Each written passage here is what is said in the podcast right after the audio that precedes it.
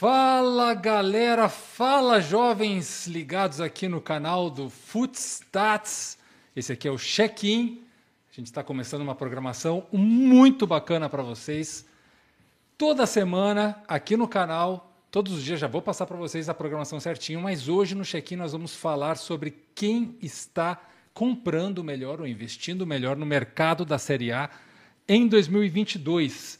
Claro, né, gente? Aqui, ó, vocês estão vendo, nós estamos todos de máscara aqui, nós estamos em janeiro. É, o Brasil está vivendo aí uma nova, um novo surto de Covid, um surto de gripe. Como nós estamos num estúdio fechado para fazer uma transmissão melhor para vocês, com um bom som, com uma boa transmissão de imagem, e nós não estamos devidamente testados, né, Foodstaters? A gente está aqui de, de máscara para também passar para vocês uma mensagem de que a pandemia não acabou, se cuidem, usem máscara. Mas mesmo assim, né, vocês sabem, eu estou sempre muito bem acompanhado aqui. Eu sou o Gustavo Fogaça e ao lado aqui dos meus colegas queridos, talentosos. Felipe Masmanian, bom demais ter você aqui, Masman. Salve, Gufo, salve, salve, galera. Prazer estar com vocês para essa nova programação. Tem muita coisa boa vindo pela frente. Maior parte dos elencos, boa parte dos elencos se reapresentando hoje. Nosso elenco está aqui também se reapresentando para a galera com uma programação muito bacana que está por vir. E é aí do lado do Masman, o craque também, André Varela. Fala, Dedé! Salve, salve, rapaziada. Um prazer inenarrável estar aqui. Eu queria dizer que o time que melhor se reforçou foi a Footstats, trazendo o Gufo. Excelente. E ao longo do vídeo a gente vai debater mais sobre isso. Muito obrigado aí. Valeu, Dedé. E aqui, ó, jogando pela wing esquerda, tanto de lateral quanto de extrema. extrema sim. É. Cortou o cabelo para estar aqui presente Oi. com essa categoria, nosso chefinho Gabriel Araújo, bem-vindo, irmão. Salve, Gufo. Salve, rapaziada. É um prazer estar aqui com vocês. Grandes nomes, literalmente também, porque o pessoal é muito alto. e vamos que vamos começar o ano com tudo. Pessoal, só para repassar então aqui, ó. Todos os dias, quase todos os dias, não todos os dias, mas se você acompanhar todas as nossas redes, você vai ter programação inédita do Footstats todos os dias. Aqui no canal, toda segunda-feira, 18 horas, o check-in, que é esse programa aqui com a gente, que nós vamos falar de futebol nacional, tá? Toda quinta-feira, também no mesmo horário, 18 horas, o Fute para Fora, que aí nós falamos de futebol internacional. E é tudo, né? Não é só europeu, tem Major League Soccer, tem futebol do Seleção, mundo inteiro. Tem, tem tudo. tudo, né? Aí para você que gosta de fazer aquele investimento maroto, trabalhar com apostas, você é punter, você é trader, você faz apostas recreativas, toda sexta-feira ao meio-dia tem o Apostas Footstats.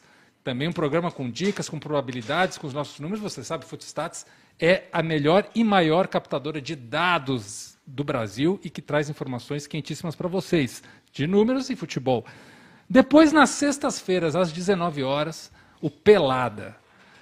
Eu não vou nem falar do Pelada, porque vocês têm que ver o que é o Pelada. O Pelada é genial, vocês vão adorar o Pelada. Para resumir, é futebol sem compromisso, né? Exato, é o futebol diversão. Você falar alguma, alguma coisa, Já Gabriel? Tem o sextou, né? É o nosso sextou. É o, nosso é, o popular sextou. Total. E também, para você que não tem tempo de ver isso ao vivo, vai ficar, claro, todos os vídeos no, no, no, YouTube e também lá no nosso canal no Spotify, na nossa página do Spotify, todos os, os programas em formato de podcast para você ouvir, lavando a louça, correndo, fazendo o que você quiser. Então, gente, hoje, como eu falei para vocês, é quem contratou melhor na Série A, esse é o nosso tema, nossa questão inicial aqui do programa. E eu quero primeiro começar, gente, falando do timão, tá? Esporte Clube Corinthians Paulista que talvez tenha feito, né, Masman, a mais importante contratação da temporada, vamos falar assim, do Paulinho. O que, que a gente tem do Paulinho aí? Acho que dá para falar assim, Gufo. O Corinthians não se reforçou em quantidade, por enquanto só chegou o Paulinho, de contratação mais certa mesmo, e o Bruno Melo do Fortaleza parece que está bem apalavrado. Não se reforçou em quantidade, mas na qualidade sim. Acho que dá para tratar o Paulinho como grande reforço do futebol brasileiro para essa temporada, até porque está sendo um mercado não tão movimentado assim nos últimos dias, que tem aquecido um pouco mais. Sim. Mas até agora, Paulinho, ao menos para mim, não sei a opinião de vocês, é a grande contratação do futebol brasileiro. A gente tem alguns números para trazer do Paulinho. Bora. Já já tá na tela, Júnior? Já está lá, nosso diretor já, está lá. Vamos falar de Paulinho. A gente separou aqui os números dele nas últimas cinco temporadas. Primeiro a gente passa rapidinho pelos números, depois a gente explica eles um pouco melhor. Nas últimas cinco temporadas por Guangzhou, Barcelona, Al Ahly e Seleção Brasileira. Paulinho fez 203 jogos, 80 gols, Caramba. 25 assistências, resultando em 105 participações diretas, que é aquela soma né, de gols e assistências. Se a gente pega pela minutagem, Paulinho participou de um gol a cada 156 minutos em campo.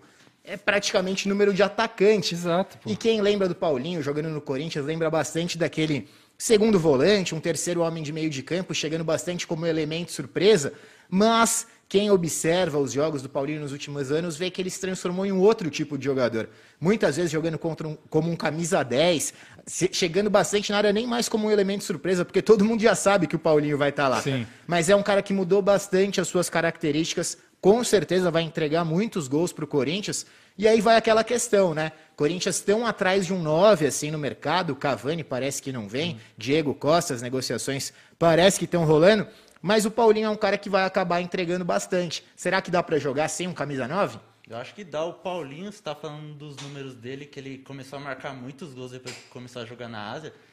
Pela seleção, ele já marcou um hat-trick contra o Uruguai. Pra mostrar que ele... Não, e é nada mais, nada menos do que o volante com mais gols na história da seleção brasileira. Ah, o Tite ficou viúvo do Paulinho, né? Uhum. Quando o Paulinho parou de frequentar a seleção. Muita falta dele ali na Nossa, seleção. ele, ele não conseguiu encaixar, né, Dedé? Alguém ali na, naquela na função dentro da seleção não, tem, não tinha um cara igual o Paulinho. Ainda mais que o Paulinho é aquele jogador que pode exercer várias funções né, dentro da seleção, ainda mais para uma Copa do Mundo, que o elenco é muito limitado. É importante você ter um jogador com essas características. Ele que no Guangzhou chegou a jogar de centroavante mesmo, né? De, é, Certo. falando um pouco mais como se fosse no FIFA, é o SA, o atacante mais recuado, portanto, por isso que ele tem tantos gols assim. Ele é um cara muito diferenciado, pode exercer várias funções dentro do clube. E como o Masmão falou, eu acho que eu, na minha opinião, acho que dá sim para jogar sem um camisa 9 e colocar o Paulinho ali nessa função de falso 9. Tá, assim. mas aí sendo um pouco o advogado do diabo, assim, tá? Como é que ele tá fisicamente? Porque a gente sabe que ele depende muito da explosão física, ele é um cara que tem pegada, ele tem uma dinâmica muito interessante também, que é física, ele não é o cara que vai só no espaço bom. Ele não, ele ataca espaço em tudo que é lugar. Então, ele tem que estar bem fisicamente e ele, com quantos anos que tá o Paulinho, você sabe? Tá com 34, se eu não me engano. Até pesquisar É, aqui rapidinho. já não é mais um moleque, É, né? Aqui a gente fala do, do mundo ideal, né? No Sim. cenário ideal, o Paulinho com condições físicas boas, ele está sem jogar um tempinho, então a gente sabe que isso vai demandar um pouco de tempo até ele se readaptar ao Corinthians, pegar ritmo de jogo. Mas falando no mundo ideal, eu acho que o Paulinho, só o nome dele já traz muito para o Corinthians. Se ele tiver em condições físicas, vai trazer mais ainda, vai agregar muito para o elenco. Tem 33 anos o Paulinho, Gufo. Sim. E você falou sobre a condição física dele. Paulinho não é um jogador que tem um histórico de muitas lesões. Verdade. Mas em 2021 ele acabou jogando muito pouco, até porque a Chi- por todas as questões do Covid também, o campeonato chinês ficou bastante paralisado. Não tivemos muitos jogos no campeonato chinês, mas ele acabou atuando muito pouco. Foi para a Arábia Saudita, né? Estava sendo sondado no Corinthians lá atrás, acabou preferindo a oferta do Al Ahly. Jogou quatro jogos lá, fez dois gols, acabou não dando muito certo as coisas por lá. Aí ele voltou, começou a treinar no Corinthians mais no final do ano passado. Já estava bem claro que essa negociação ia ter um final feliz para o torcedor corintiano. E aí, agora vamos ver como ele chega para 2022, fazendo uma pré-temporada, Sim, se preparando legal. Mas com certeza é um cara que depende bastante da parte física. É bom começar, que nem você falou, o trabalho do, né, da entrada, pré-temporada, conhecer melhor, porque é um Corinthians também com alguns jogadores mais envelhecidos, então também vai precisar essa, essa, essa união do grupo para ver que não vai jogar todo mundo, né? A gente até depois vai passar aí, galera, os 11 ideais do Corinthians agora, o 11 ideal, quer dizer, do Corinthians agora com o elenco que está à disposição. Mas antes disso, vamos dar um toque que a galera quer saber muito sobre o 9, tá? O centroavante. O Corinthians está caçando um centroavante. Se fala de Cavani, se falou de Soares, Diego Costa. O Diego Costa, gente, assim, honestamente, eu, o Diego Costa, a gente tem aquela impressão daquele Diego Costa, né, do, Do Atlético do Atlético de Madrid, Madrid, do, Chelsea. do Chelsea, que brilhou e que foi um cara de seleção espanhola. Só que faz um tempo já que ele tem sido vítima da sua própria condição física, da sua idade. Não é um cara que tem tido muitos minutos. É, que ele sabe fazer gol, ele sabe fazer gol, mas será que ele vale tudo que ele está pedindo? Vale o investimento, vale o trabalho? Será que não seria melhor o Corinthians buscar alguém da base ou alguém de menos nome, já que tem tantas figuras no grupo? É, eu acho que seria interessante talvez buscar um jogador é, num custo-benefício um pouco mais baixo, né, um valor mais baixo que possa entregar tanto ou mais até que o, que o Diego Costa.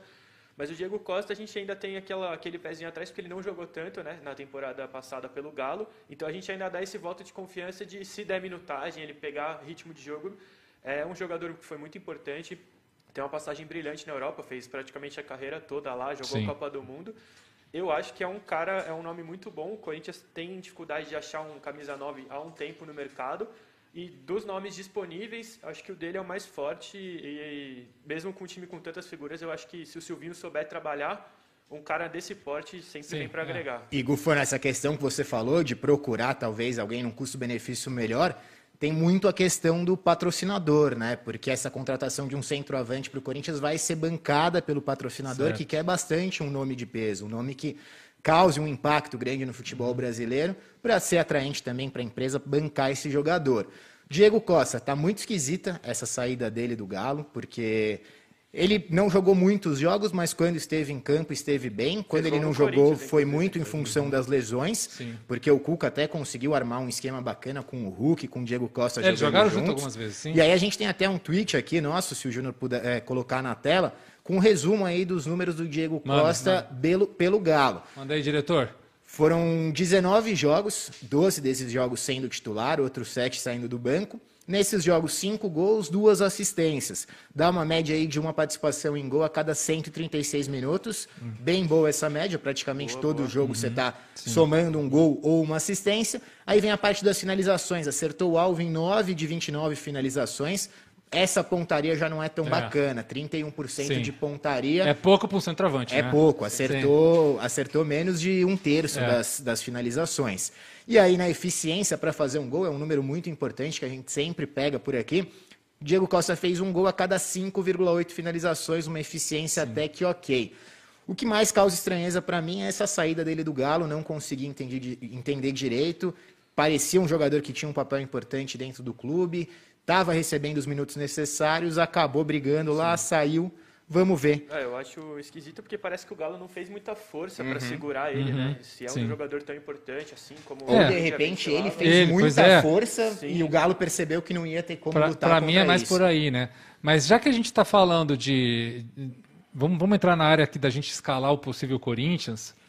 O Diego Costa ele tem uma coisa que ele talvez. Aí o Masman nos passou uns números, Gabriel, de que eh, a taxa de acerto dele, finalizações, finalizações certas, não é, assim, digamos, aceitável para um centroavante, é abaixo do que se espera. Mas eh, ele é um cara que cava espaço, ele é físico, ele ocupa espaço, ele segura Ele é zagueiro, forte. ele é forte. O Jô não consegue fazer mais isso. Não. É engraçado que o Corinthians, o que pesa para contratar esse camisa 9 é que tinham três nomes: Diego Costa, Cavani e o Soares. Os três bem Então, diferentes, assim, né? É. Mas o. Corinthians pesou porque precisa agora de um 9, que prometeu um 9 para a torcida, um 9 de peso, e agora tem que contratar um 9 de peso. E já até saiu a notícia que o Corinthians pode começar a temporada dando um voto de confiança pro Jô, o que gerou uma revolta na torcida, porque a torcida não gosta muito do Jô e o Jô também tem uma idade avançada. Mas o Jô fez um ano ruim, né? Vamos combinar, não foi um ano bom do Jô. Não foi Assim, ele fez um ano ruim, mas no fim das contas ele foi o principal goleador e o principal assistente do time na temporada. Então, Primeiro semestre. não, não, não, é Não, só, não, é- não é só por conta disso, até um adendo já pra gente colocar bem claro. no- os números não querem dizer tudo, né? Quem acompanha o Footstat sabe bem disso. Mas- a gente mas- usa os números só Pô. como uma forma de, de avaliação. Mas é uma boa como- justificativa. É Pra uma dizer que o boa cara não foi justificativa. mal, né? O primeiro semestre dele foi um pouco abaixo na reta final do campeonato, ele começou a voltar um pouco, até aquele pivô, segurar a Sim. bola, se- é, ele conseguiu começar a fazer um pouco melhor no final da temporada, mas é isso, né? É, por enquanto ainda está nessa indefinição é, se começa o ano com o Jô ou se vai investir. Coincidentemente, ele foi melhorando quando chegou os reforços, né? Quando o time subiu de Sim, nível. sim. É, o Que time sumiu de patamar, Uhum. aí ele, ele teve que assumir essa função, ou ele jogava a bola ele saía do time, né? Então, acho que essa pressão por resultado, por ter um time competitivo do lado dele, é, fez com que ele se mexesse mais e fez um segundo turno muito bom, muito interessante até. Beleza, vamos dar uma olhada aí, meu querido diretor Júnior. Mostrar pra galera aqui possíveis Corinthians, né? A gente montou dois campinhos, né, Masman? Perfeito. De possíveis em duas formações táticas diferentes, né? É, uma jogando com um 9, que por enquanto seria o Jô, outra jogando sem um 9. Vamos Certo. bater esse time? Já, já tá na tela, Gufo? Tá na tela, manda ver. Bora lá, sempre lembrando um possível time aqui, óbvio que pode mexer muitas peças, mas pensando em conseguir colocar todos os melhores jogadores juntos, teoricamente os melhores jogadores do Corinthians, um time com Cássio no gol, uma linha defensiva com Fagner, João Vitor, Gil e Fábio Santos, A gente coloca aqui Renato Augusto e Juliano mais como volantes. Todo Sim. mundo sabe, nenhum dos dois tem a maior característica defensiva do mundo. São jogadores que conseguem é, marcar legal, mas não é a especialidade deles. Mas o Renato Augusto, por exemplo, na China, por muitas vezes jogou como um camisa 5 mesmo, na frente da zaga, Sim. iniciando as jogadas. O Juliano, que não tinha tanto essa característica, com o Silvinho passou a jogar mais como um meio-campista mais atrás, mais recuado. Ele começou o como segundo volante do meio, de- do meio para trás do Juliano. É, na, na carreira. É, É, Aí depois então, é. virou um meia mais Isso. pelos lados, chegou a ser um 10 também. Exato. Mas enfim, a gente coloca Renato Augusto e Juliano um pouco mais atrás, o Paulinho quase que como um 10 mesmo, o meio-campista mais avançado desses, até para privilegiar bastante essas chegadas dele na área. E aí na ponta direita o William, na ponta esquerda Roger Guedes. E como centroavante, por enquanto, o Jô não tem outro centroavante Sim. no Corinthians, tem jogadores da base que estão para subir, o Felipe Augusto. Aliás, a gente- vai falar de copinha mais para frente no programa também, falar de algumas promessas bem interessantes. Enfim, essa seria uma das opções do time. É, eu gostei dessa, dessa- é, Primeiro, eu gostei desse trio de meio campo aqui, tá? Em 2000, ah, 10 anos atrás era seleção isso aqui. Exatamente. Né? O Corinthians até postou uma foto né, nas redes sociais de de- da seleção brasileira e tinham esses quatro jogadores do Corinthians atualmente na seleção com a camisa. Comemorando o gol, né? É, exatamente. Então é, é muito interessante isso. É legal esse meio porque aqui no, no quadro tá o Paulinho na frente, mas os três podem revezar, né? Podem revezar, Exato. todos têm condição de Isso, jogar tem em- nas condição, três né? posições. Isso. E, aí quer passar para a opção vamos, sem vamos, ver a, vamos ver a 109, que é um 4-3-3 aqui também, né? É, a ideia Ou um seria 4-4-2. mantém o sistema defensivo intacto, Sim. as mesmas peças do- da outra escalação que vocês viram. Aqui a gente coloca o Duqueiroz como primeiro volante, que é um jogador que ganhou muito espaço com o Silvinho Certo. na reta final da temporada, entregou bastante. Não é exatamente um primeiro volante, aqui poderia ser o Gabriel, poderia ser o Cantilho. O Corinthians seria essas três peças para fazer essa função de primeiro volante. Aí sim, dando mais liberdade para Renato Augusto, Juliano e Paulinho como meias. E aí na frente seria Roger Guedes e William, seria um time sem um camisa 9, parecido com o que o Corinthians fez lá atrás, com Jadson e o Rodriguinho na frente, né? Mas jogadores com um perfil um pouco diferente, Roger Guedes e William. Eu acho muito difícil o Silvinho escalar esse time porque ele faz muita questão de ter os pontas, né? De ter dois jogadores nas beiradas do campo lá no ataque, porque é o jeito que o Corinthians mais acaba criando. É, inclusive, ele readaptou o estilo de jogo do Fagner para poder liberar mais os pontas, né? Perfeito. O Fagner e o Fábio Santos, que são jogadores que têm um histórico de apoiar bastante na carreira. O Silvinho recuou eles, né? O Fábio Santos, muito por conta da idade. Já no Atlético Mineiro, ele não estava mais apoiando tanto, mas o Fagner. É, o Silvinho fez esse trabalho de recuar ele, de segurar ele um pouco mais para dar mais liberdade para os pontas. Então eu acho que ele mexer de novo na forma de jogar taticamente eu acho muito difícil. O Silvinho que fez questão, igual o Masman falou, de jogar com camisa 9, o Jô sempre atuando. Eu acho que essa primeira escalação está mais, mais possível Mais de possível, acontecer. né? O, o que pesa é que o Jô, no final da temporada, se ele vinha buscar a bola no meio de campo, ele não tinha ritmo para levar o time para ataque. E se ele ficava no ataque, a bola não chegava nele também. E prender nessa segunda escalação, colocar Roger Guedes e William na frente, prende um pouco eles, porque eles jogando na ponta, eles são melhores para avançar. O William, apesar da idade, deixa Não, o muita William- gente para trás. Pô, o William fez um o final de Grêmio. campeonato brasileiro Nossa impressionante. Senhora. né? Aquela partida dele contra o Grêmio foi Foi uma foi. atuação das melhores que a gente viu nos últimos tempos no futebol brasileiro. Bom, galera, vamos seguir adiante aqui. Coringão, já matamos a pau aqui, já trouxemos o que há de melhor. Olha, o Corinthians está se dispondo a ser talvez a quarta força aí do Campeonato Brasileiro, ou a terceira. Fala né? quarta força para a torcida do Corinthians. É. Eu digo no geral porque, de alguma forma, Flamengo, Palmeiras e Galo estão um pouco na frente, né? Estão um passo à frente. E até vamos falar do Galo por causa disso. Me surpreende, gente, que o Atlético não fechou treinador ainda, né? É uma lenga-lenga, o Jorge Jesus deu para trás, não se sabe quem vem, quem não vai. Então não dá para a gente pensar mais ou menos qual vai ser o modelo de jogo, como é que esse Galo vai jogar. Pô, atual campeão brasileiro, vai jogar uma Libertadores com força, um grupo qualificado. Tá que perdeu o Alan Franco, né? O Natan foi pro Fluminense. O Júnior Alonso, eu não sei se fechou ainda, mas. Fechou, fechou. Fechou, foi né? atrás radar da Rússia. Pois é, esse cara, pô, esse cara é de seleção paraguaia, um baita de um zagueiro, mas trouxe algumas peças interessantes, né, Masman? O que, que a gente tem de números aí do Galo? Assim, Gufo, falando primeiro da questão do Atlético sem técnico. Ao meu ver, o Cuca acabou deixando o Galo na mão. Total. É claro que a gente tem que ter todo o respeito pelas questões pessoais do treinador, que alegou problemas familiares para deixar o Galo nessa temporada, mas é algo que já aconteceu diversas vezes na carreira do Cuca, sempre nesse começo de temporada, né? Cuca não, não treina times em estaduais há alguns anos já, é, começando o campeonato estadual. Então eu acho que o Cuca acabou deixando o Galo na mão. Se ele tivesse avisado um pouco antes a diretoria, já podiam ter começado a fazer essa busca por um treinador um pouco mais cedo. Agora a temporada está aí para começar, o Galo ainda não tem um treinador. E aí, sobre as mudanças no time, acho que as saídas mais sentidas acabam sendo a do Júnior Alonso, que era o zagueiro titular, jogador que jogou boa parte dos jogos na temporada passada. Baita zagueiro. E o Diego Costa, né, que querendo ou não, por mais que não chegou a ser um titular incontestável, uma peça-chave no elenco do Galo, vai fazer falta também. Mas aí, falando de contratações, vamos começar pelo Godin, para falar dessa substituição. Godin. Godin. Que provavelmente mas, mas né, fechou, está fechou. praticamente fechado. O que aconteceu agora é que o Godin foi diagnosticado com Covid, então isso está atrasando um pouco as negociações. Mas é um jogador que estava deixado de lado no Cagliari, então imagina a, a que... A gente tem algum número dele, não? Um número bacana que eu queria trazer para vocês, que é...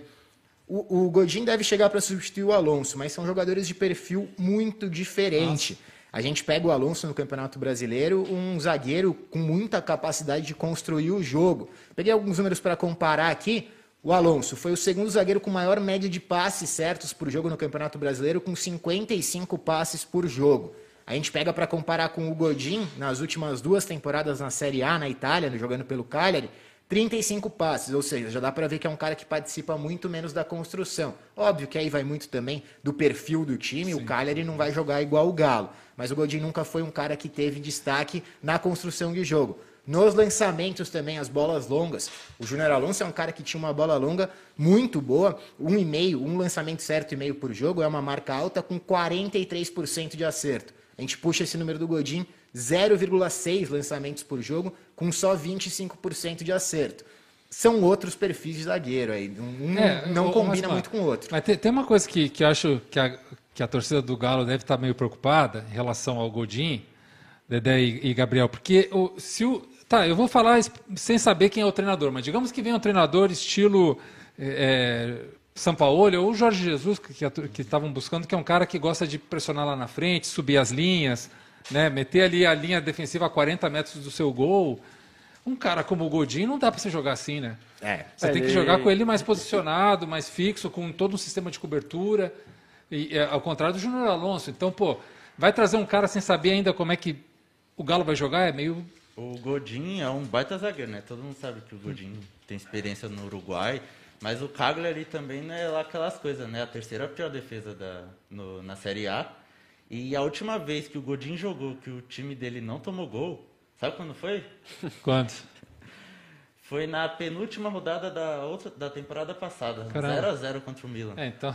É. eu acho que o que mostra também, que o Masman falou os números comparando o Júnior Alonso com o Godin, essa diferença é muito grande porque o Cagliari atua com três zagueiros. Então ele, ele era o cara mais centralizado, uhum. que ficava mais para dar o, dar o combate mesmo. Então os outros dois zagueiros acabavam fazendo a cobertura dele, ele não participava tanto do jogo. Muito por isso que você falou também, Gulfa. Ele é um cara que não tem mais a explosão física do auge, que ele, do auge dele. É um cara de mais idade, ele é um, um zagueiro muito grande, bom na jogada bom aérea, jogada aérea é mas não tem mais a velocidade que, que ele teve no, no auge. Então é, tem que readaptar o estilo de jogo da defesa Sim. do Galo, que foi muito bem no ano passado. Vamos ver como vai, como vai funcionar. E, tinha questão também do interesse pelo Nathan Silva, né? Estão tentando levar o Nathan Silva. Se pensar em Nathan Silva e Godin, acho que até um compensa um pouco o outro, porque o Nathan Silva, sim, é um zagueiro mais rápido, um Sim. zagueiro que consegue buscar dar o bote nos adversários. Tem boa de bola também. Mas se perder o Nathan Silva também, aí as coisas ficam um pouco mais complicadas. O Hever seria o substituto natural, mas não dá para você jogar com é, o Hever seriam dois zagueiros não, pesados. Pô, é. Hever e Godin, tchau, né? Eu quero é. perguntar para vocês que você falou do Diego Costa, que as pessoas esperam dele o que ele fazia na época que jogava em alto nível na Europa. Sim. O Godin é a mesma coisa para mim. Que ele teve uma baita passagem pelo Atlético Sim. de Madrid, uma grande temporada lá. Vocês acham que essa expectativa dele chegar no não, Galo é é dele ter o mesmo desempenho do Atlético de Madrid, que já faz muito é, tempo. Eu acho difícil, não, até porque ter. do Atlético de Madrid, o outro time que ele apareceu foi o Cagliari, que não é um time de tanta expressão na Itália. Então já mostrou que a carreira uhum. dele já não estava no mesmo patamar. Exato. Ele vem de uma sequência, ele vem decaindo. E aí, como você citou, o Cagliari com ele em campo não, não fez uma partida sem tomar gol desde a última temporada. Então, assim. É, é um cara que ele tem um nome muito forte, é, de marketing inclusive, mas talvez para o estilo de jogo do Atlético Mineiro não funcione. Mas vamos ver, tem que ver. Não, É claro, dá pra... a gente tem diversos casos de jogadores que o discurso era exatamente o mesmo. Exatamente. Tipo, ah, pô, esse cara já tá muito velho, esse cara já não É, tá mais rendendo na que Europa. ele- Aí chega no Brasil É. e quebra a banca, joga demais. É que Pode ser aqui, que ele né? entre lá e faz, no primeiro jogo manda- faz gol e mandou calar a boca. Eu, eu, eu é. confio, para resumir só essa questão do Godinho, eu confio na contratação dele, acho que não é o perfil mais parecido possível com o Júnior Alonso para repor, mas eu acho sim que é uma boa contratação e que ele pode render no futebol brasileiro. Mas vamos falar de outra Sim. contratação. É, né, isso que eu ia falar, mas porque esse cara que a gente vai trazer aqui, ele esteve na nossa seleção Footstats Campeonato Brasileiro. Eu gosto muito do futebol dele, é o cara que acerta qualquer meio-campo, pode botar ele para jogar qualquer time da Série A que ele vai ajustar o meio-campo do time. Que é o Ademir, né? Que é aquele, aquela- aquele cara mais perfil baixo, que ninguém dá tanto valor porque não é um grande nome, não tem tanto marketing, né? Sim. Mas, pô, o cara arruma um time, o cara é bom pra caramba, né? É uma contratação muito subestimada, ao meu ver. Não tem muita gente falando. A galera costuma falar que o Galo não está indo muito às compras. Realmente é fato, mas a contratação do Ademir, para mim, é muito boa. Talvez um cara que não chegue para ser titular imediato do Galo, mas a gente traz alguns números do Ademir no Brasileirão. Manda. Muita gente não sabe porque não acompanha direito o futebol do Ademir. Mas aqui resumindo, 31 jogos, 13 gols. Foi o quarto cara na artilharia do Campeonato Brasileiro, o quarto cara que mais balançou as redes. Três assistências para gol, 84 finalizações, o segundo maior finalizador do campeonato. Caramba. Só ficou atrás de quem? Do incrível Hulk. Aí você pega 59 assistências para finalização, não é um cara que só finaliza, é um cara, cria, um cara que cria também para os seus companheiros, o quarto em assistência para finalização entre todos do campeonato. E 59 dribles, o quinto cara que mais driblou. Aqui a gente dá destaque para os números de finalizações e assistência para finalização. O cara foi o segundo que mais produziu finalizações no campeonato, só atrás dele mesmo do Hulk. Ou seja, o Galo vai ter no seu time os dois caras que mais somaram chutes e passes para chute no Campeonato Brasileiro de 2021. É, Não tem o- como deixar esse cara fora do time, né? É, pelos números não, mas como é um cara que talvez chegue sem muita pompa tal, é um cara que não tem muito nome, não tem um nome muito forte, eu acho que talvez ele chegue mais para compor elenco. É, e aí, assim, qualquer time que o Ademir chegar, ele, ele é, engrandece muito o elenco. É o cara que ele faz o trabalho do operário mesmo, ele pega a bola no meio de campo, vai levando, ele dribla, ele é rápido, tem um passe bom, uma finalização boa.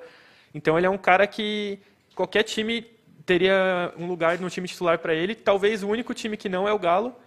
É, mas eu acho ele muito importante. Eu acho que se ele não começar a temporada como titular ao longo dela, se ele mantiver os números e o desempenho no América, do América Mineiro, ele tem tudo para terminar o ano como titular do Galo. Foi uma baita perda pro América, né? Pois é. Era um- América, América com Libertadores, né? Pela primeira É. vez na história. Foi a melhor campanha da América no Brasileirão, terminou em oitavo lugar. E muito por causa dele, Muito né? por causa dele. Foi destaque. É, ele conduziu o, o Coelho no segundo turno É. e jogou muita bola. Pra ele entrar na sessão do Futsal jogando pelo América, né? Que Sim. ele, ele se destacou muito. Cara, ele tirou a vaga do Arthur da seleção. Foi. Na última rodada, o, o Ademir deitou e rolou, roubou a vaga do Arthur na seleção do, do Footstats. Nós temos um possível galo aí pra mostrar pra galera? Ou... Antes, antes, acho que a gente ia falar do Fábio ainda, né, Gufo? Então, Quem é ver. Fábio Gomes? Quem Fábio é? Gomes, jogador Quem da é Major Fábio League Gomes? Soccer, aí a especialidade É, de André Varela, Por né? favor. É, Valadares. MLS, que vocês acompanham aí nas as quintas-feiras. É, o Fábio, ele jogou no New York Red Bull. É, ele é um jogador que... Ele é um camisa 9 mesmo, um jogador é, de mais de área, pesadão. É, as características mais ou menos do Diego Costa. Certo. É, só que ele não tem um desempenho tão bom. É, dentre os atletas com pelo menos 40 finalizações na MLS, ele foi o que teve o pior aproveitamento. Apenas Na 20 finalização, né? Na finalização. 25% só de, de finalizações certas. Pior que o Diego Costa. Pior que o Diego Costa. Então, assim, é um jogador que tem a característica do Diego Costa, mas não tem a qualidade. E também não tem o mesmo nome tal, a Sim. mesma fama. Mas é mais um daqueles casos que a gente tem que esperar o cara jogar, porque às vezes ele vem aqui e o estilo de jogo do Galo favoreça ele em jogada aérea, não sei. É um jogador interessante, tá? Né? Talvez não seja a melhor das opções para o Galo trazer, mas é um jogador muito interessante, tem uma presença de área muito forte, é muito alto e bom no cabeceio. Tô vendo a ficha dele aqui, 1,92m para o Fábio. Tem esse número negativo, que é a questão da pontaria nas finalizações. Acertou 18 de 72 chutes. mas é um cara que participou ativamente de muitos gols na Major League Soccer. Em 31 jogos, 7 gols e 6 assistências, uma participação em gol a cada 173 minutos, ou seja, a cada dois jogos ele estava colocando o nome dele ali no gol. É um jogador que é uma promessa, né? não, não tem muito como saber, é, mas vamos, vamos dar uma analisada aí quando ele começar a jogar de fato. Temos o, o 11 aí, Júnior, do, do Galo? O Manda 11 do Galo então. a gente acabou não, não preparando, acho, Gufo. É. Mas acho que por enquanto não vai fugir muito do, do, do time campeão do, do Brasileirão, né? Não, Sim. tirando a saída do Júnior É, Alonso, eu acho que é como- aquele time que todo mundo já sabe. É, e como as contratações foram pontuais para suprir as perdas, né? O Godin no lugar do Júnior Alonso, talvez o Fábio no lugar do, do Diego Costa, se fosse esboçar ele no time titular. Então acho que não, é, não foge muito do, do elenco da temporada passada mesmo. Vai depender muito de quem chega pra treinar, né? É, É, e- esse é o problema, Esse né? é o problema, não tem nem como projetar Sim, muito. a porque- gente está jogando para cima aqui especulando, porque a gente nem sabe quem, como é que esse Galo vai jogar de 2022, né? Mas beleza, vamos lá. São Paulo Futebol Clube, gente, time de coração do Max, o, o- o nossa categoria de base aqui do, do Footstats, que E é um dos times que mais se movimentou nessa se janela. movimentou né? bastante, né? É, perdeu o Lisieiro para o Inter, Benítez foi para o Grêmio, Orejuela também, né? Mas chegaram muitos nomes conhecidos da galera, alguns ah, com o pé atrás, outros o pessoal querendo ver jogar. Tem algumas especulações interessantes com o Soteudo, né? Será que o Pablo vai sair mesmo de São Paulo? Se vai ficar? Porque o Pablo prometia ser uma coisa que ele não entregou, né? Mas, enfim. O que, que a gente tem de número de São Paulo aí, Masman, para mostrar para a galera? Inicialmente a gente traz as contratações, né? Só para bater as contratações já confirmadas. Uma delas ainda não está oficializada, que é o Unicão, né? Mas o São Paulo, por enquanto, trouxe o Jandrei, goleiro com passagens pela Chapecoense, pelo futebol italiano, estava no Santos. Chega, ao meu ver, para ser banco do Thiago Volpe. A gente, sombra, vai, né? a gente vai montar o São Paulo aqui mais para frente, mas aí dando sequência com o Rafinha na lateral direita, esse sim, reforço que com certeza chega para ser titular. O lateral que mais deu assistências no Campeonato Brasileiro do ano passado, mesmo fazendo parte da campanha do Grêmio rebaixado. Muita gente considera que o futebol que o Rafinha apresentou foi ruim. A minha opinião não é essa. Eu acho Sim. que ele foi bem, ele conseguiu um bom destaque no time. Sim. E... Ele não foi tão bem defensivamente. É, defensivamente- Mas, mas com a bola ele foi bem mesmo. É verdade. É um cara que chega para ser titular numa lacuna aí do São Paulo há muitos e muitos anos, que não tem um lateral direito mais confiável. Contratação também do Patrick, esse a gente vai destacar alguns números bem interessantes, contar até uma historinha de bastidores para vocês. Boa. Patrick do Inter chega, jogador que pode fazer as funções de volante, de meia, cara que tem muita qualidade. Alisson chega do Grêmio e o Nicão, que chega do Atlético Paranaense, um meio atacante com mais perfil de finalização. É, a gente mostra primeiro os números do Patrick ou do Nicão? Do Patrick, né? Vamos Vai, com o Patrick vamos, vamos primeiro. Com o Patrick. Forte abraço, Patrick. Pantera, o Choco. Patrick, que a gente adora o futebol dele, é, já falamos disso várias vezes, um cara que se destaca em várias estatísticas diferentes, tanto Há- há um defendendo tempo já, né, quanto atacando, há muitos e muitos anos no futebol brasileiro, um cara que tem bastante destaque. A gente separou uma curiosidade aqui dos números dele nos últimos três campeonatos brasileiros. Inicialmente falando dos desarmes, Patrick é um jogador com muita qualidade no combate defensivo, tem um corpo a corpo muito forte, chega junto mesmo, sem dó. Desarmes do Patrick nos últimos três campeonatos brasileiros. Foram 69 em 2021, 74 em 2020 e 58 em 2019. 201 desarmes somados nas últimas três edições do Campeonato Brasileiro. A gente fala esse número pode ficar meio solto, mas aí a gente vai ver entre todos os meio-campistas do campeonato o segundo cara que mais desarmou, só ficou atrás do Fernando Sobral, destaque do Ceará, que está dois Uhum. anos seguidos aí sendo o maior desarme do campeonato, mas o Patrick tem essa qualidade defensiva. E, e eu me muito grande. lembro, mas em 19, ele foi o cara que mais roubou bolas no último terço também Uhum. do Campeonato Brasileiro. Então, pô, o cara que rouba bolas no lugar mais importante é roubar Sim. bola. né? É, o Patrick ele tem um estilo de jogo de usar bastante o corpo, né? Não é aquele meio campo de velocidade, mas ele, como a gente estava comentando aqui antes de começar o programa, ele usa muito bem o corpo, muito para roubar as bolas. Principalmente a parte de trás do corpo, né? Consegue estabelecer bem a parte É, ele usa bem as costas, é. ele abre os braços assim, ele abriu a asa, você não tira a bola, você não, Você não você não consegue dele, não perder a bola pro Patrick. É um cara que tem uns armes muito bons mesmo. E é legal o Patrick, que ele é forte e ele é bom no corpo a corpo, mas ele é bom também nos dribles, né? Ele é bom, é um cara que vai bastante para cima. É, a gente postou recentemente também um comparativo dele entre todos os jogadores do Internacional no último Campeonato Brasileiro, o quarto com mais gols, o terceiro em assistências, terceiro em finalizações, terceiro também em passe para finalização, o maior driblador, Sim. o cara que mais sofreu faltas e o cara que mais desarmou. Só por aí já Muito dá para ver que aquele, é, dá para ver que aquele jogador faz É, tudo, sim. que participa de vários momentos do jogo. Só que aí tem uma característica negativa que a gente gostaria de destacar do Patrick também, Manda. que é a questão das perdas de posse. Ele é um jogador que tenta bastante, ele vai bastante para o um contra um, para o drible, e acaba perdendo muitas vezes a posse de bola. No mesmo recorte, os três últimos campeonatos brasileiros, Patrick perdeu a bola 555 vezes, esse número é bem elevado, e a maior marca entre todos os jogadores do campeonato, aí nem fazendo por posição mesmo. Maior entre do- desse todos os ano agora, Não, do- dos últimos Dos três. últimos três, certo. Somando 2019, 2020, 2021, é o cara que mais perdeu a, perdeu a posse de bola. É, como a gente falou, é natural um jogador que tenta bastante, que vai para cima dos adversários, é natural que perca bastante a bola. Mas aí tem um outro número que é a questão das perdas de posse na defesa. O Patrick perde também bastante a posse da bola no sistema defensivo. Uhum. Ou seja, o adversário consegue recuperar essa bola mais próximo do seu gol. E aí, contando rapidinho, vamos contar a história de Vamos bastidores contar, aqui? pô, pô, a gente Manda. trocou uma ideia com o Patrick online o Masman vai contar para vocês. Então, a gente postou esses números do Patrick no nosso Twitter também. Se não segue a gente por lá, já aproveita, segue ali, arroba Footstats. E o Patrick veio questionar esse número de uma forma super educada, super elegante. Não, a mesma elegância que ele tem dentro de campo, ele veio Sim. abordar a gente. Foi, foi- foi um Lorde.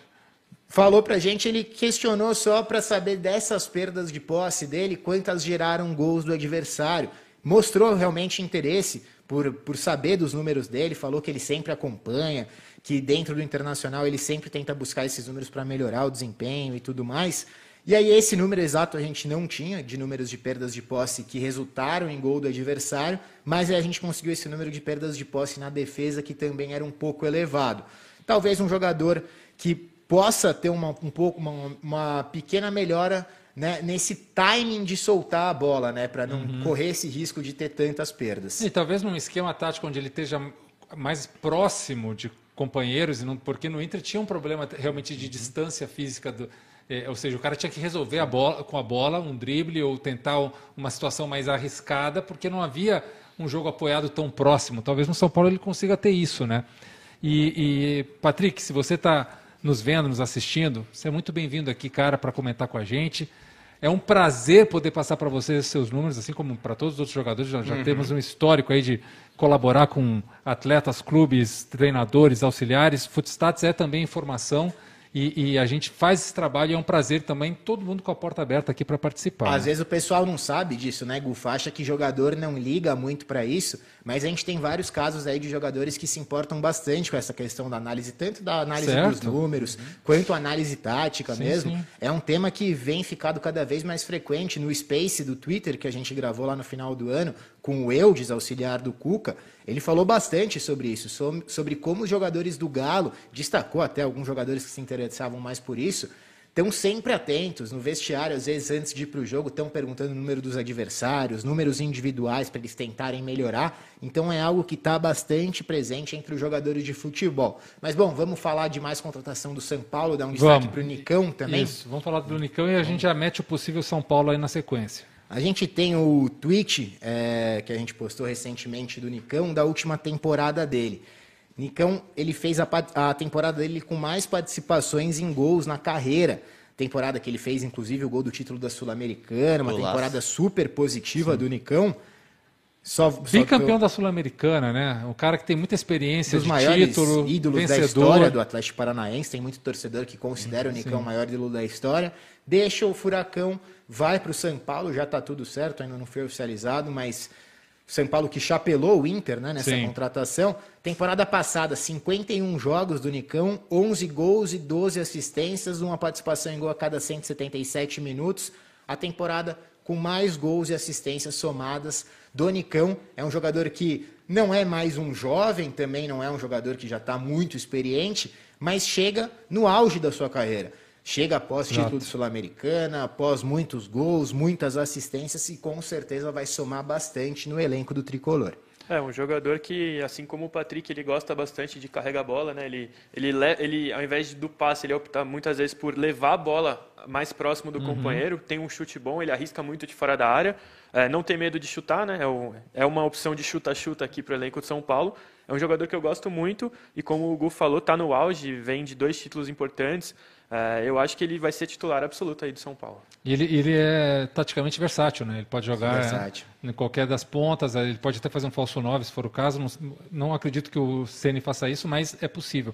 Então, galera, vamos meter aqui, meu querido diretor Juninho, o possível São Paulo para 2022, que é um time bem competitivo também, né, Masman? Cara, São Paulo melhorou demais o seu elenco. Acho que entre todos os times, tem mais um que a gente vai falar mais na frente, mas um dos times que mais melhorou o seu elenco, trouxe peças importantes. Vamos dar uma esboçada aqui no São Paulo, sempre lembrando, pode mudar muito isso aqui. Sim. Rogério Ceni jogou com diversas formações táticas no São Paulo na reta final do Campeonato Ele não Brasileiro repetia a escalação, passado, né? não É muito repetia, difícil. jogava às vezes com três zagueiros, às vezes com uma linha de quatro, Sim. mas a gente tenta projetar aqui um São Paulo com as principais peças, com Volpe no gol, aí se mantendo. Eu boto um voto de confiança no Volpe, ainda mesmo com o Jandrei, eu acho que ele tem que ser o goleiro É, eu acho que titular. o André chega mais para fazer uma sombra, né, pro Volpe. Exato. O Volpe é, tem sido titular no, no time de São Paulo há alguns anos e não, tem, não tinha um goleiro é, à altura para fazer sombra para ele. E é bom ter, é importante É ter importante, um porque o goleiro, goleiro- de nível no, no banco, porque Exatamente. o titular também sente mais pressão, né? Que ele tem que Claro. tem que mostrar resultado para continuar no time. Aí só para continuar o time do São Paulo, linha defensiva com Rafinha assumindo a vaga na lateral direita, uma dupla de zaga com Arboleda com contrato renovado e Miranda e na lateral esquerda o Reinaldo. Aí para o primeiro volante a gente pensa no Luan. Luan, jogador que conviveu com algumas lesões na temporada passada, mas para mim tem muita qualidade e tem que ser realmente o cara para fazer essa proteção da zaga, um jogador também muito forte, de muita intensidade no jogo. Eu colocaria o Luan como um primeiro volante. E aqui essa linha de três meio-campistas que acho que ainda está bem indecisa na cabeça do torcedor São Paulino, talvez até na cabeça do Rogério Ceni, porque muitos deles ocupam posições parecidas em campo, por mais que Sim. façam funções muito diferentes. Aqui a gente colocou, por exemplo, o Nicão aberto pela direita, o Patrick aberto pela esquerda, Isso. mas a gente sabe que o Nicão é um cara que tem muito mais característica de atacante, um cara de mais chegada, e o Patrick joga pelo lado do campo, mas muitas vezes acaba tendo função mais de um volante até, um cara mais marcador. Mas aí tem o Gabriel Sara, que ao meu ver não dá para tirar do time, um cara que fez uma temporada muito boa no passado, um cara ainda muito promissor, muito jovem, que tem muito campo de evolução. Então eu completaria esse meio-campo com o Gabriel Sara também. E lá na frente, Rigoni e Caleri, pode ser o Luciano também. O Luciano que muitas vezes jogou até como um 10, pode acabar arranjando um outro espaço nesse time. Luciano que conviveu com muitas lesões na última temporada, nas últimas temporadas, inclusive, mas estando em plenas condições, ele consegue uma vaguinha aqui nesse time titular. Mas aqui é só uma opção, um time que a gente imaginou. É, e lembrando também que nesse time pode entrar o Soteudo, caso confirme a contratação, né? É, uns dias atrás confirmaram a contratação, aí hoje já saiu a informação que o salário dele ia aumentar no segundo ano de contrato, o que ficaria inviável para o São Paulo.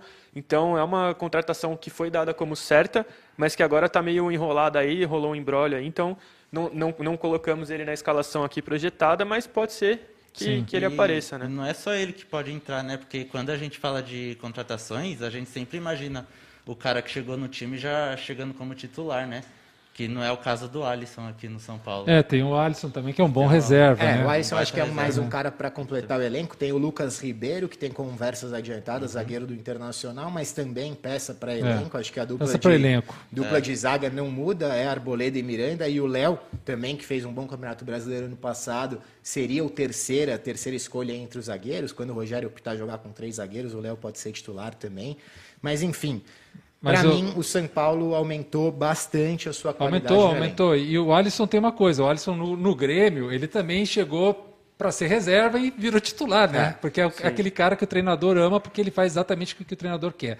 Vamos meter um gás aqui no Flusão, no Bora. Fluminense, porque a gente já está corrido de tempo e eu não quero entregar para a galera aí fora da hora. Então, Uhum. vamos bater rápido aqui com o Flu. O Flu é um time com pouca grana, mas que fez boas adquisições no Uma janela mercado. muito né? interessante. Muito, interessante, muito a janela interessante. O que, que a gente tem do Flu aí, Masman, de números? Cara, Flu contratou por enquanto, foi o, foi o time que mais contratou em quantidade, né? Por isso que eu falo que o Fluminense também melhorou bastante o seu elenco. A gente tem que ver quais dessas peças chegam para ser titulares no elenco agora do Abel Braga, né? Abel Braga de volta ao Fluminense, o Marcão deixou a equipe. Só para bater as contratações, Flusão trouxe o Davi Duarte, do Goiás, zagueiro. Trouxe duas peças para a lateral esquerda, o Cristiano, que vem do Sheriff, né? Da, Isso.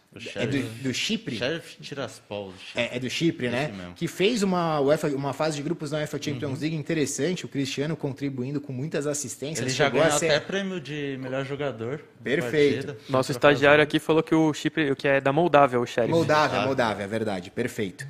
Tem também, Era só Pin- para ver se ele estava atento. tem também o Pineda, lateral do Barcelona, fez uma Libertadores interessante pelo Sim. Barcelona de Guayaquil. E aí aparecem as contratações mais importantes, ao meu ver. Felipe Melo, de volante mesmo experiente, pode ocupar a função de volante, pode ser zagueiro também. Um jogador que a gente cansa de falar por aqui, tem um dos lançamentos mais qualificados do futebol brasileiro. tem. Um cara que tem uma bola longa muito forte, um cara que, mesmo com a idade mais avançada, marca muito bem.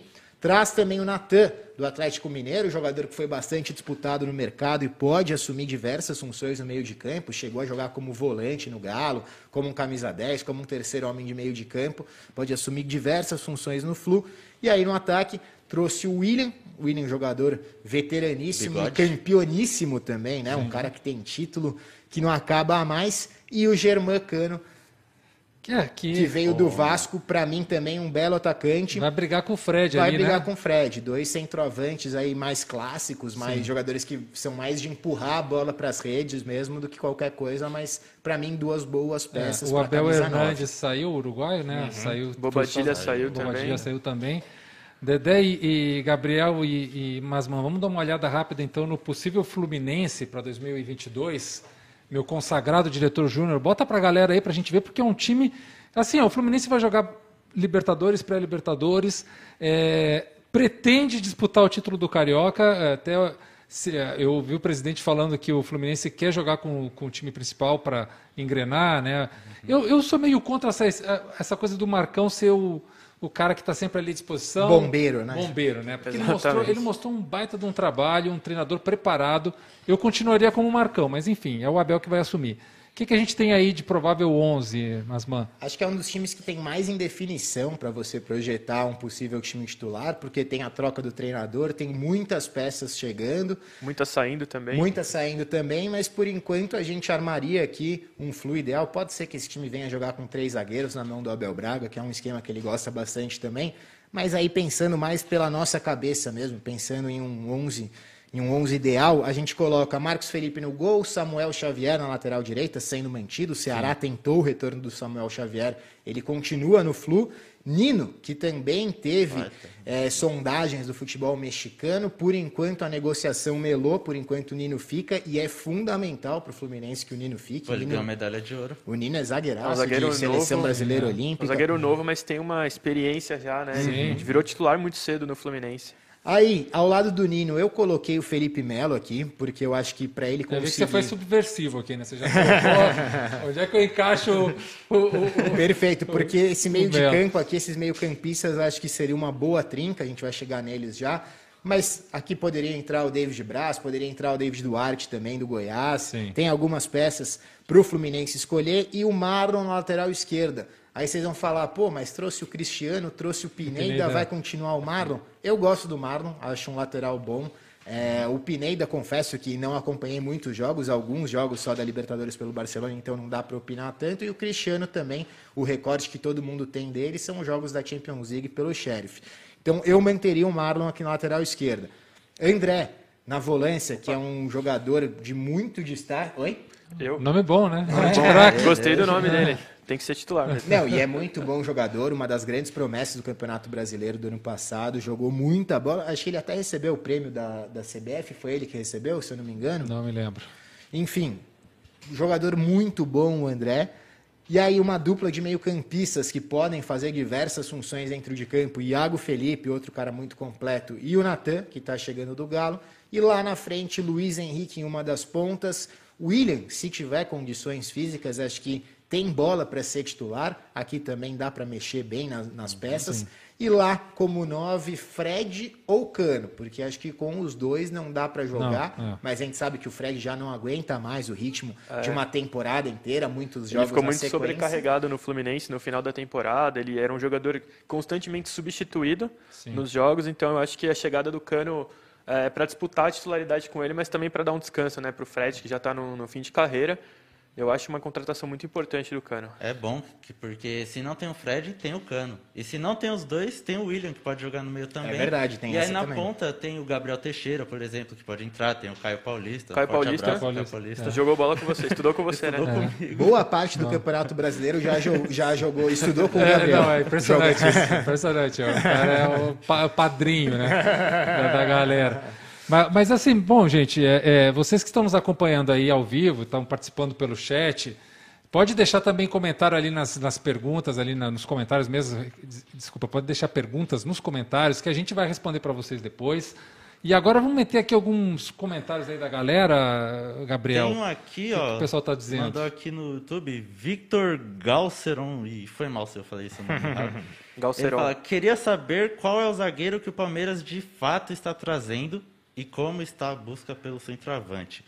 E só para falar de zagueiro, o Palmeiras acertou a contratação do Murilo, que estava no Lokomotiv da Rússia. É, acho que é dele mesmo que o. Qual que é o nome do. Vitor, Vitor Galceron.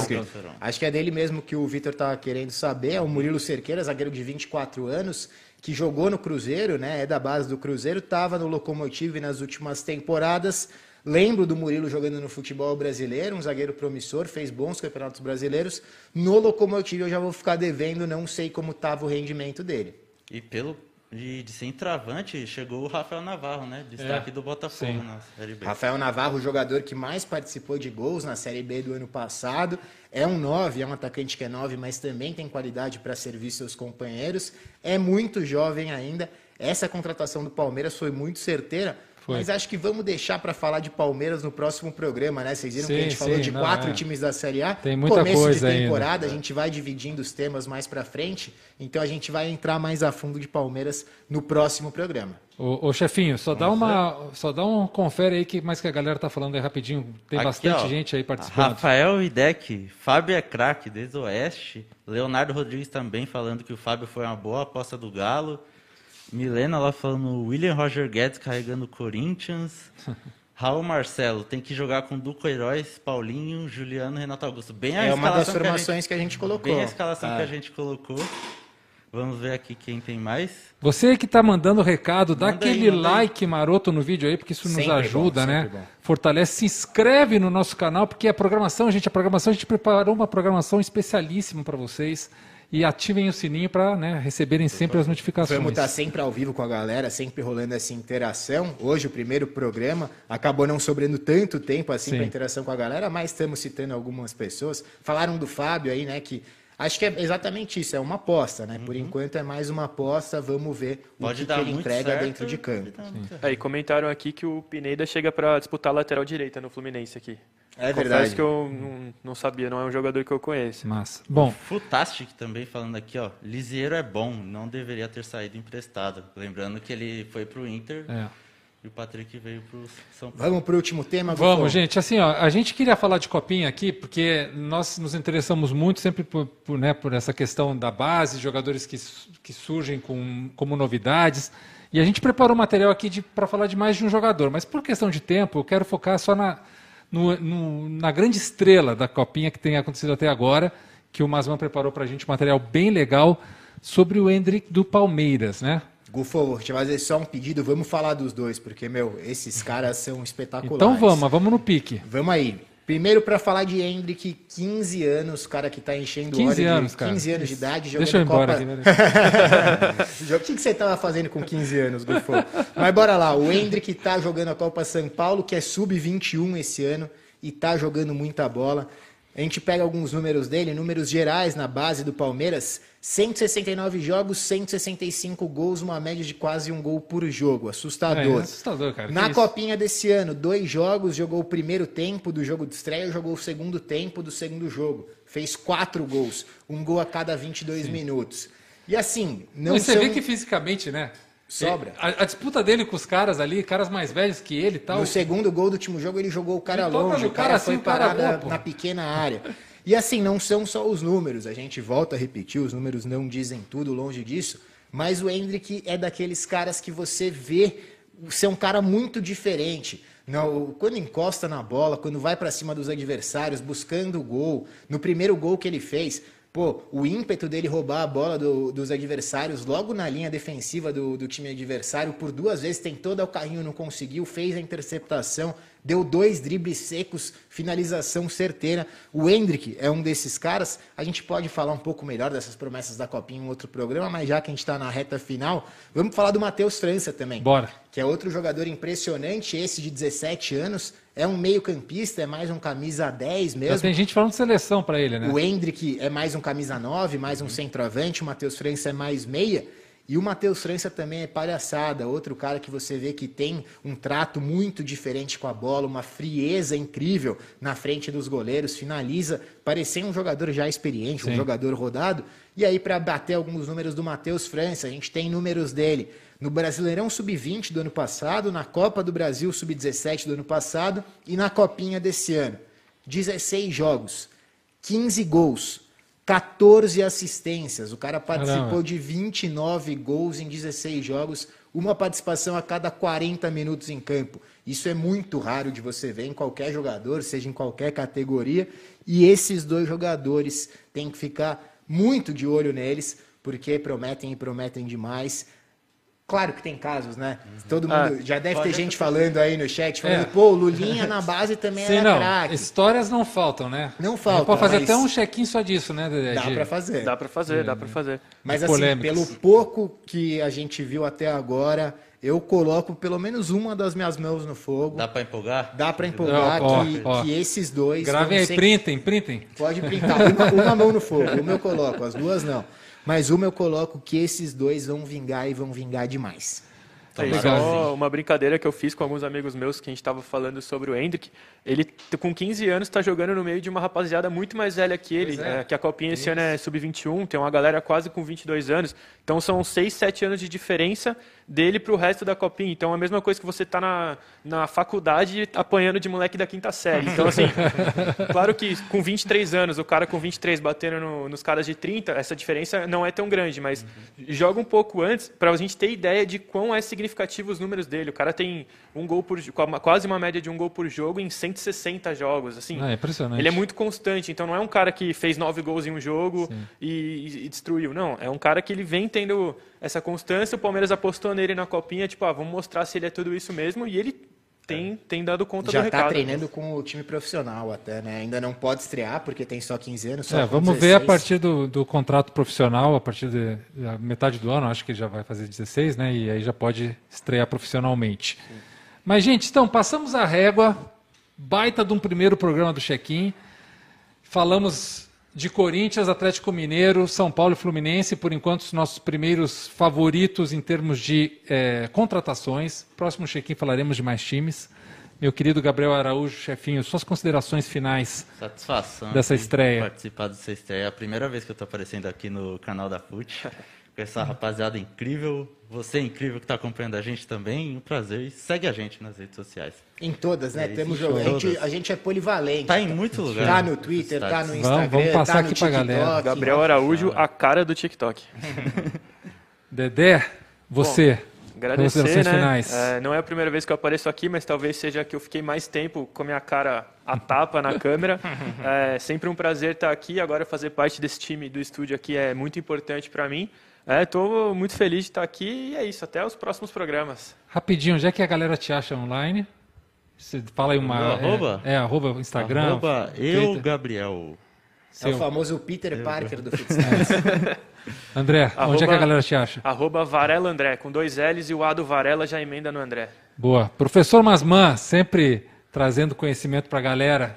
Bom demais ter Gufo. você aqui, Pô, Felipe. Bom demais esse primeiro programa, uma nova caminhada do Footstats. Vocês estavam acostumados. Pessoal que é, que é inscrito no canal há mais tempo, via aqueles vídeos de análise. O ano passado a gente ficou mais focado no Cartola. Agora estamos com tudo, né? Nesse Com ano tudo. a gente vai cobrir tudo que é possível, futebol brasileiro, futebol internacional, aposta, resenha, cartola, Tá vai ter tudo e muito mais esse ano. Estou muito empolgado de estar aqui com vocês, prazer gigantesco nesse novo estúdio, ficou bem legal. O áudio da galera deve estar chegando Sim, tinindo lá, né? Não, e, e- e assim, ó, mas para quem acompanha lá no Twitter, né, que é onde Footstats é, é, tem uma galera que, que já curte e acompanha há muito tempo, todas as terças-feiras, às 11 da manhã, então amanhã, 11 da manhã, estamos com o espaço do Footstats no Twitter, sempre com dois convidados. Amanhã estarão o Andrei Canf, grande Andrei, bruxo, né? e o Felipe Lúcio, do SSP News, que é um perfil que fala de notícias do Corinthians, mas ele também vai falar de outros assuntos, conduzidos pelo Masman. Né? Masman e o Dedé vão alternar essa condução, mas amanhã vocês estarão muito bem conduzidos pelo Felipe. E temos TikTok, arroba Footstats, footstats.i2a E dois A. e 2A, conduzidos pelo chefinho Gabriel. Já tem lá vários vídeos bacanas. Batemos 100 inscritos ontem à noite. Opa, Aí sim, começou legal. Estamos bem, né? Nosso Instagram, que é a mesma arroba, footstats.i2a, conduzidos pelo Max. Vocês já vão conhecer melhor o Max, vai conduzir lá também as nossas lives, nossos posts. E eu quero relembrar para vocês, galera, a nossa programação aqui do canal do YouTube, tá? Hoje, segunda-feira, toda segunda-feira, 18 horas, o check-in, que é esse nosso programa aqui da gente falar de futebol nacional. Todas as quintas, o Fute para Fora, também às 18 horas, que é para falar de futebol internacional. Você que é apostador, que quer conhecer mais sobre números para fazer os seus trabalhos, suas análises pré, você não pode perder o Apostas Footstats. Nós vamos usar aqui os nossos números que são de altíssima qualidade, vai ajudar muito no seu trabalho, seja Panther, seja trader. Depois, na, isso, sextas-feiras, meio-dia. Nas mesmas sextas-feiras, aí sim, chegou o final do dia, você está tranquilão em casa, abriu aquela cervejinha gelada, coloca aqui no canal para acompanhar o Pelada, que você vai se divertir pra caramba, tenho certeza disso. A gente se diverte, a galera se diverte também, né, Gu? Com certeza. Então, pessoal, você gostou aí, fortalece aí o canal, dá aquele like bacana no vídeo, segue a gente, ativa o sininho e nos encontramos em todos esses espaços do Footstats, vocês são muito bem-vindos. Valeu, um abraço. Valeu. Valeu. Até a próxima.